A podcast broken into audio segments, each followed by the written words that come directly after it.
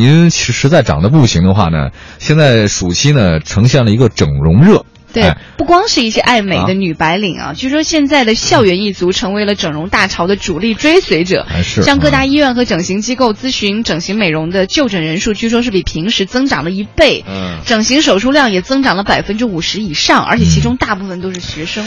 这个高中生是这么说的，他说我们希望以新形象迎接大学生活。而且和以前所有的高中同学都不联系。哦，同学会也不用参加是吧？对啊，呃，那大学生是怎么说呢？大学生我们这个为了受到就业压力的影响会选择。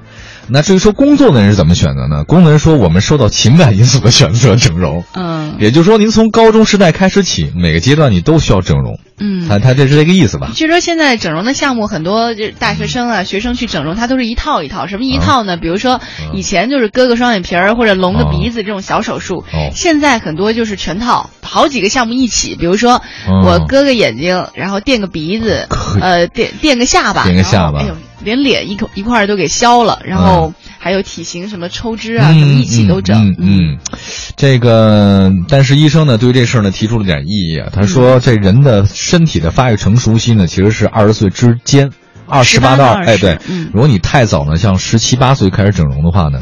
你手术部位呢，在发育过程里面可能会产生一些变形，嗯这样对你的这种这个以后的长相可能会发生不利吧？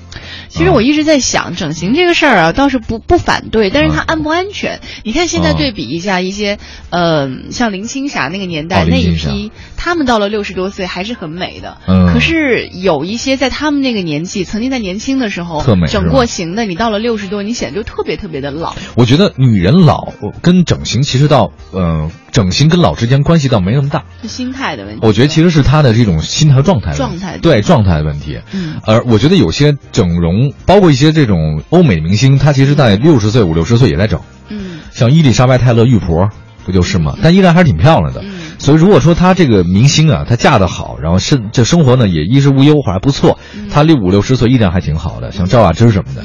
如果说可能是后来就交友不慎，拍片拍的不利，导演经常潜规则，这事儿就麻烦了，这是有啊。所以你看很多像原来拍疯了的。对疯了的、不行了的这种不良嗜好的，可能就糟糕了，跟心态有关系。